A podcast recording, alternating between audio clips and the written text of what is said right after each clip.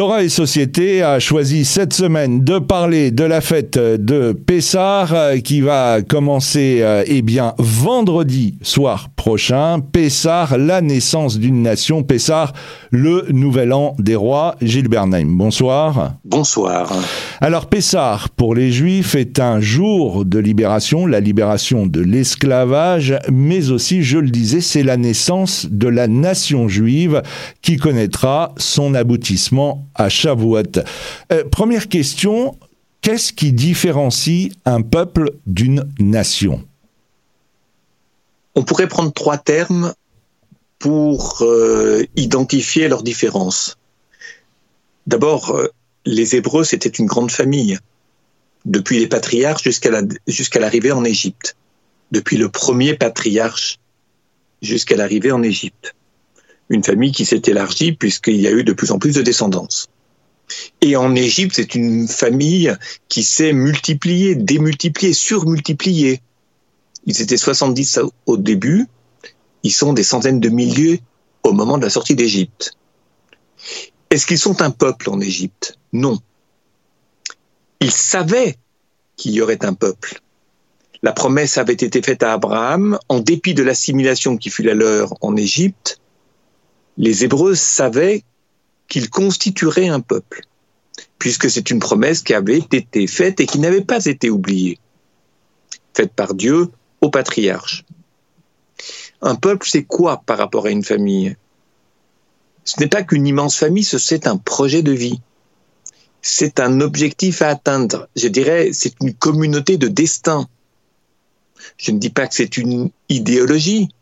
C'est une manière d'être humain qui obéit à des règles, à une culture, et je dirais qui s'inscrit ou qui forme une civilisation. Maintenant, on peut être un peuple sans terre. Les Hébreux, Israël, les Juifs l'ont été très longtemps, un peuple sans terre.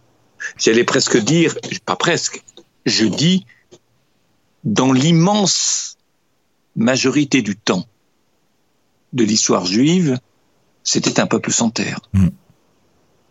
Maintenant, en sortant d'Égypte, ils sont libérés de l'Égypte et ils doivent accéder à une forme de liberté, être libres, qui est aussi une forme de maturité, une capacité à penser leur projet de vivre ensemble, leur communauté de destin, de sorte qu'elle est, qu'elle s'inscrive dans la problématique morale qui va s'avérer être celle de la Torah au moment du Sinaï. Une nation, c'est un peuple avec une terre. Une nation sans terre, on ne connaît pas.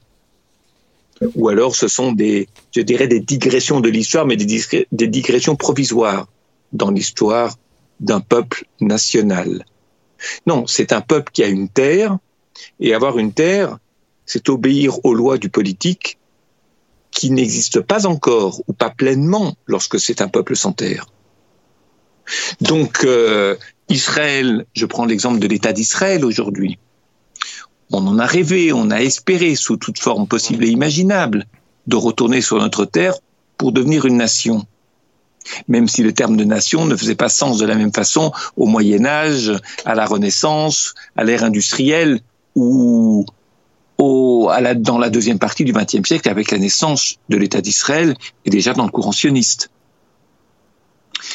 Et être une nation, c'est mettre le rêve à l'épreuve de la réalité. Hmm.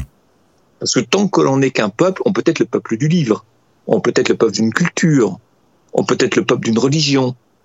Mais de fait, lorsqu'on veut devenir une nation, on va mettre des idées, des projets, des pensées à l'épreuve du réel. Et c'est très difficile de mettre une utopie à l'épreuve du réel, de mettre un projet de vie à l'épreuve du réel. Parce que lorsqu'on a une terre, on n'a pas que des amis, on a aussi des ennemis, des adversaires qui veulent vivre sur la même terre que vous.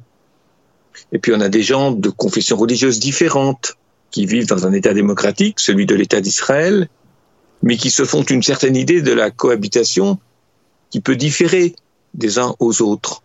Et puis, indépendamment des conflits, indépendamment des problèmes de la guerre, il y a aussi les problèmes de l'économie, il y a aussi les problèmes de la paix intérieure, de la relation aux pays qui vivent à proximité. Tout ça, ça n'existe pas en tant que peuple. Donc vous voyez que la marche est longue et à Pessar, on commémore la naissance du peuple juif au, sortir de, au, au moment de la sortie d'Égypte, en rappelant la sortie d'Égypte. Finalement, est-ce le sort réservé aux Juifs en Égypte, c'est-à-dire l'esclavage, qui a forgé la notion de peuple qui deviendra une nation? Euh, euh, Si je suis rigoureux, je dirais non. Je sais que mon, propos peut apparaître comme excessif ou caricatural. Ils savaient qu'ils allaient constituer un peuple. Mais pour avoir une communauté de destin, un vivre ensemble, il faut que les données le permettent. Il faut savoir une chose, c'est que lorsqu'on est esclave, et je prends l'exemple de l'Égypte, être esclave, c'est ne pas avoir de temps à soi, pour soi. Pourquoi? Parce que vous servez les intérêts d'un maître. Vous servez les intérêts d'une caste. Et vous ne pouvez pas, vous, manquez de disponibilité. Je dirais presque, à force de manquer de disponibilité, vous n'en avez plus le désir d'avoir du temps pour vous pour réfléchir, pour se projeter sur l'avenir, pour commencer à penser et construire son avenir. Euh, ça me fait penser à des gens qui ont un emploi du temps qui est tellement lourd, où tout est noté dans un agenda, ce qui fait qu'ils savent qu'entre l'instant où ils se lèvent et l'instant où ils se couchent, ils n'auront pas la moindre ouverture sur l'imprévu. Ils doivent faire ce qu'on attend d'eux. Et ce n'est pas toujours très noble, mais parfois c'est une contrainte. Et à partir de là, ils ne peuvent faire que ce que l'on attend d'eux, ou ce que la société attend d'eux, ou ce que la nécessité économique qui conduit la vie d'une famille exige d'eux. C'est une forme d'esclavage. Il y a des esclavages mous, des esclavages doux, il y a des esclavages plus ou moins heureux, gratifiants, et des esclavages terribles, voire terrifiants ce qui a manqué le plus aux esclaves, c'est d'avoir du temps à eux. Hmm. Et lorsqu'on dit al Ania au début du Seder, dans la Haggadah, voici le temps de la, voici le pain de la misère, c'est un pain qui n'a pas eu le temps de lever. Il a manqué du temps pour qu'il puisse lever. Et c'est précisément ce manque, cette absence de temps à soi, ce manque de temps qui caractérise la condition de l'esclave. Donc on voit bien le lien entre l'esclavage d'Égypte et le pain de la misère au sortir d'Égypte. En, vous écoutant et euh, en, en notant cette, euh, cette notion de temps que, que vous évoquez, euh, cela me fait penser à, à une émission qu'on a faite il n'y a pas très longtemps euh, sur la construction du, du sanctuaire, où il a fallu du bois, il a fallu énormément de, de matières premières. Et vous nous aviez dit à ce moment-là que peut-être en quittant l'Égypte, ils avaient eu le temps de, préparer en fait euh, les éléments nécessaires à la construction euh, du tabernacle dans le désert. Alors, on peut mettre ça, et c'est assez paradoxal, euh, en, face de ce que vous venez de dire. Ils ont, ils, pas le temps, pas le temps de faire lever le pain, mais ils avaient le temps pour autre chose. Alors, comment on, on, on explique cette, ce paradoxe? Écoutez, il y a une réponse objective il y a des questions auxquelles on n'a pas nécessairement de réponse très claire. Euh, il y a des midrashim, il y a des commentaires qui suggèrent des éléments de réponse, mais peut-être que la réponse la plus objective, c'est celle qui nous dit qu'au moment où a eu lieu le miracle de la mer Rouge, le peuple s'est attardé en un premier temps au bord de la mer Rouge, alors que les poursuivants égyptiens se noyaient. Et ils se sont emparés de certaines richesses de l'Égypte. Alors, je n'étais pas témoin de la scène pour savoir très exactement ce qu'ils ont emporté. À mon avis, lorsqu'on n'a pas le temps de faire lever le pain, on n'a pas non plus le temps d'emporter grand-chose de l'Égypte. Hmm. Je n'imagine pas, dans leurs conditions d'esclaves, qu'ils aient pu accumuler, mettre de côté des choses pour le jour où ils sortiraient d'Égypte ça me paraît bien peu probable, pour ne pas dire inimaginable. Il y aura toujours un midrash qui dira que oui, peut-être que, il faut savoir à partir de ce verset, on pourrait en déduire que, c'est possible. Mais ce n'était pas, en tous les cas, une logique collective. Maintenant, le fait d'avoir pu prendre des richesses aux Égyptiens a été accepté par Dieu à condition que ça ne dure pas trop longtemps. Je m'explique. Accepté par Dieu parce que, vous savez, il est un peuple qui a été spolié pendant tant et tant de décennies, a droit à un minimum de compensation. Donc d'emporter des choses au moment du miracle de la mer Rouge, donc au moment où les Égyptiens, dont les biens des Égyptiens sont renvoyés sur la rive, du moins sur celle où se trouvaient euh, les Hébreux. Et puis, euh, il n'est jamais bon d'aller en Eretz Israël avec un peu de moyens, ça peut aider à démarrer. Arriver sans rien, dans un état de très démuni, et dans une grande misère, ne facilite pas la chose. Je plaisante un peu, je fais un peu d'humour. À condition que ça ne dure pas trop longtemps. Pourquoi? Parce que s'il reste très longtemps sur le bord de la mer Rouge, je parle des Hébreux, mhm. s'il reste trop longtemps sur les bords de la mer Rouge pour accaparer les biens des Égyptiens qui s'étaient noyés, qu'est-ce qui va se passer dans leur tête? Ils vont penser que l'entrée en terre d'Israël est imminente. C'est-à-dire que le miracle de la mer Rouge marque non seulement la fin de l'esclavage en Égypte, mais l'entrée sur la terre d'Israël. Et ils oublient que la terre se mérite. La terre n'est pas qu'un héritage, c'est la terre, je dirais un héritage, c'est-à-dire, euh, ça y est, il y a un droit d'héritage, euh, c'est écrit, le notaire vous le, vous le délivre, et à partir de là, les choses sont à vous. La terre se mérite. Elle vous est donnée à condition que vous vous comportiez correctement que vous ayez une morale. On dira dans le texte que la Torah soit présente sur cette terre d'Israël. La Torah du Sinaï soit présente sur la terre d'Israël.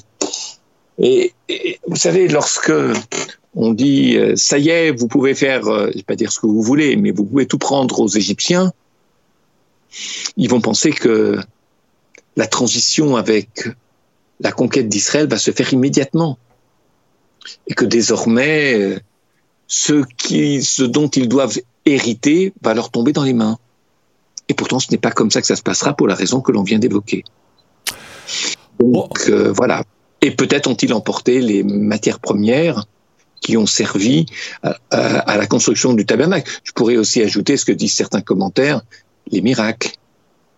Les miracles de trouver ce que l'on ne trouve pas habituellement dans un cadre particulier et qui fait que la période du désert est conduite par les miracles, par la présence divine, etc. Mais là, je ne peux rien dire d'autre que le mentionner. Esclavage et liberté sont les deux notions essentielles de Pessar. Mais aujourd'hui, Gilles Bernheim, peut-on réellement parler de liberté? L'homme n'est-il pas toujours esclave de son rêve de liberté? Et en quoi cette liberté peut de nouveau conduire à une nouvelle forme d'esclavage? C'est une bonne question. C'est une bonne question parce que lorsque nous lisons le texte biblique, et particulièrement le premier des dix commandements, je crois qu'on y avait fait mention dans une émission plus ancienne, qu'est-ce qu'on découvre? C'est moi l'Éternel ton Dieu, Anori Hashem Elokecha, c'est moi, l'Éternel ton Dieu, qui t'ai fait sortir de, la terre d'Égypte, terre d'esclavage. Très bien, jusque-là. Et ensuite, Umi Beit Avadim, de la maison de servitude. Question, que fait-on? À quoi sert l'expression maison de servitude? En quoi cela apporte quelque chose? Peut-être qu'il faut bien différencier les deux termes, à savoir que d'un côté, l'Égypte, la libération d'Égypte, c'est un peuple qui se maintenant maintenant c'est un peuple qui se libère de la tutelle de l'Égypte. C'est facile, ça paraît simple à entendre, à comprendre. Maintenant, à partir du moment où on est libéré, comme lorsqu'on est libéré de prison, est-ce que c'est suffisant pour être libre? Pas sûr. Parce que le fait de ne plus être astreint à la discipline de la prison ou de, la tyrannie ou de l'esclavage, qu'est-ce qu'on fait de sa liberté? Et les gens ont souvent du mal à faire un bon usage de leur liberté. Vous pouvez faire ce que vous voulez. Autrement dit, désormais, vos désirs, si pas son désordre, mais tous vos désirs sont possibles. Or, on sait très bien que tous nos désirs ne sont pas possibles. Qu'est-ce qui va manquer? Une hiérarchie. une hiérarchie, je dirais, les impératifs premiers, une hiérarchie dans l'ordre des urgences. Et puis on ne mesure pas toujours les conséquences de son acte. On ne me sait pas très bien. On peut se faire plaisir à soi, mais on ne mesure pas tout de suite. On n'a pas conscience que l'on fait du mal à quelqu'un d'autre ou à d'autres gens ou à quelque chose du monde.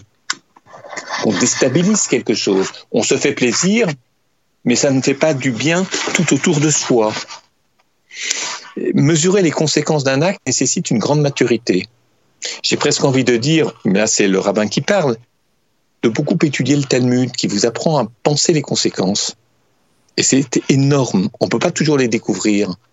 On n'en a pas toujours conscience, elles ne sont pas toujours claires, mais en tous les cas, le Talmud nous apprend à penser les diverses possibilités de conséquences. Après, il y a des plus grands maîtres qui vous disent qu'il faudrait mieux choisir un tel telle voie, parce que les conséquences, les risques sont bien moindres, les conséquences d'échec sont bien moindres. C'est un fait. Or, euh, être libre, c'est cela. Et se libérer de l'esclavage, vous avez employé le terme d'esclavage, se libérer de l'esclavage conditionne notre capacité à ne pas être idolâtre. J'insiste là-dessus. Être libéré, c'est pouvoir répondre à tous nos désirs. Être libre, c'est répondre à un projet. Nous venons de le dire.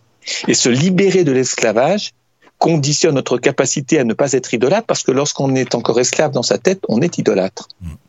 On est fasciné par certaines choses et on ne mesure pas les conséquences. Ou on est contraint à l'intérieur de soi, on manque d'espace, de respiration, d'ouverture, de capacité à réfléchir. C'est-à-dire qu'on est en quelque sorte encore, j'allais dire, phagocyté par des valeurs qui ne nous conduisent pas à la liberté, qui ne nous conduisent pas au bien, qui ne nous conduisent pas à la vie. C'est la raison pour laquelle, après le premier commandement, où d'emblée la distinction entre être libéré de sortie d'Égypte, être libre, à savoir être libéré de la maison de servitude, donc advenir à l'esprit de liberté, est immédiatement suivi du deuxième commandement qui est celui de l'interdiction de l'idolâtrie, ce qui me conduisait à dire et d'insister là-dessus que se libérer de l'esclavage conditionne notre capacité à ne pas être idolâtre. Ce n'est pas facile d'être libre. Hmm. Comme aurait dit Emmanuel Levinas, c'est une difficile, une difficile liberté. Voilà. Le CEDER, qui veut dire ordre, tourne autour de la consommation de mets et de coupes de vin. À Pessard, nous ne mangeons pas seulement pour nous rassasier, nous mangeons surtout pour nous souvenir. La bouche est le lieu où passe l'aliment et par où la parole s'exprime pour dire que cet aliment porte de symbolisme et de sens. Oui, d'ailleurs, euh, si je prolonge votre phrase, la nourriture que l'on consomme est ce que l'on n'a pas le droit d'avoir, ni de, ni de consommer, ni de posséder chez soi? La nourriture, la première nourriture, celle qui est la plus symbolique de notre alimentation en Pessar, c'est la matzah. C'est-à-dire un pain de misère, farine qui n'a pas le temps de lever. Cela rejoint ce que nous avons dit plus tôt dans notre émission, pas eu le temps de lever Point d'interrogation. Oui, alors parce que le temps, c'est l'élément dont l'esclave ne dispose pas. Donc on comprend assez bien que euh, sortir de l'esclavage, se souvenir que l'on a été esclave en Égypte, nécessite de se remettre dans une condition le, où le manque de temps, mais on en a parlé déjà longuement, où le manque de temps se fait sentir, où l'on prend conscience du manque de temps dans notre vie à nous, dans nos vies à nous. Manque de temps, vous savez, lorsqu'on est très jeune, on imagine que la vie est éternelle et qu'on aura toujours le temps de faire demain ce qu'on n'a pas fait aujourd'hui.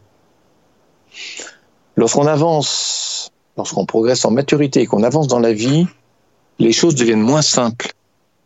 D'abord, on mesure le temps qui passe où on n'a rien fait, où on a peu fait, ou en tout cas dont on ne va pas garder un souvenir euh, exemplaire de ce que l'on a vécu ou de ce que l'on a fait ou pas fait. Et puis, euh, le temps peut commencer à manquer lorsqu'on commence à souffrir, lorsqu'on est plus âgé, et on se rend compte qu'on est passé à côté d'objectifs qu'on aurait pu remplir, mais on ne l'a pas fait et qu'on n'aura pas le temps de le faire. Parce qu'on n'a pas 2000 ans devant soi, ni même 200 ans, ni même 20 ans au-delà d'un certain nombre de décennies. Tout ça est à prendre en compte ce rapport au temps. Ça, c'est Pessar. Et puis, quand on parle du Hametz, il faut éliminer.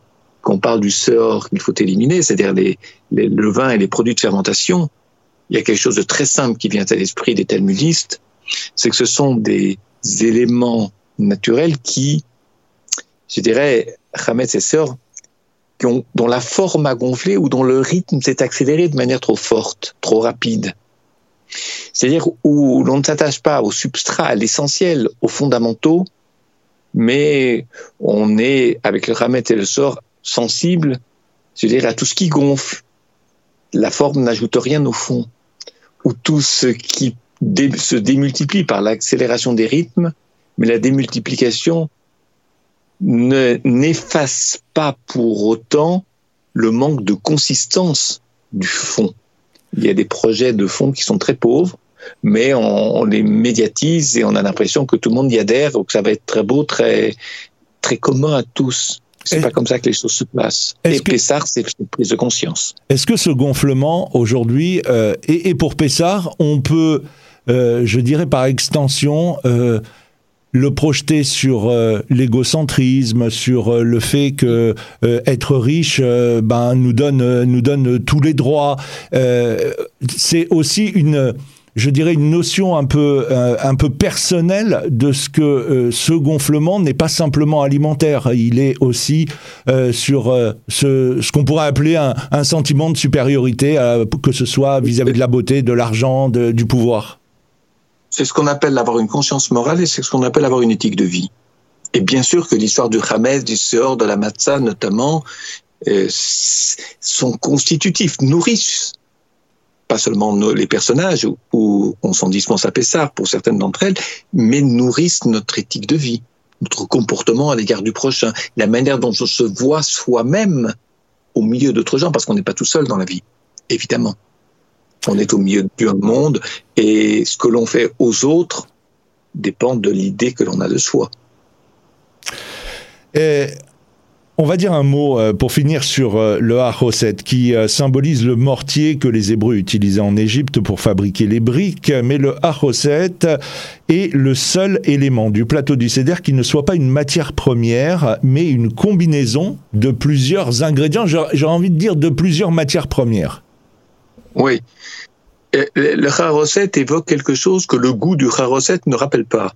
Oui. Et comme beaucoup d'enfants, j'adorais le charoset. C'est-à-dire, c'était des fruits pilés, c'est-à-dire qu'il y avait de la pomme, il y avait euh, qu'est-ce qu'il y avait dedans euh, Il y avait des noix. Enfin bon, c'est c'est bon le charoset. Mais je me rappelle que je et pas seulement en tant qu'enfant.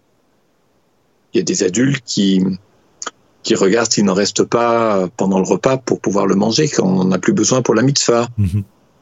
Sorte de dessert. Et pourtant, le charoset rappelle l'esclavage d'Égypte, c'est-à-dire le mortier dont les Hébreux avaient besoin pour construire les villes en Égypte et particulièrement les, les, les, les protections des villes. Les protections se protéger du monde, bâtir des protections pour se protéger de l'extérieur. Je vous rappelle que le mot Mitzrayim signifie euh, euh, vient de la racine militaire tsar, qui veut dire étroit.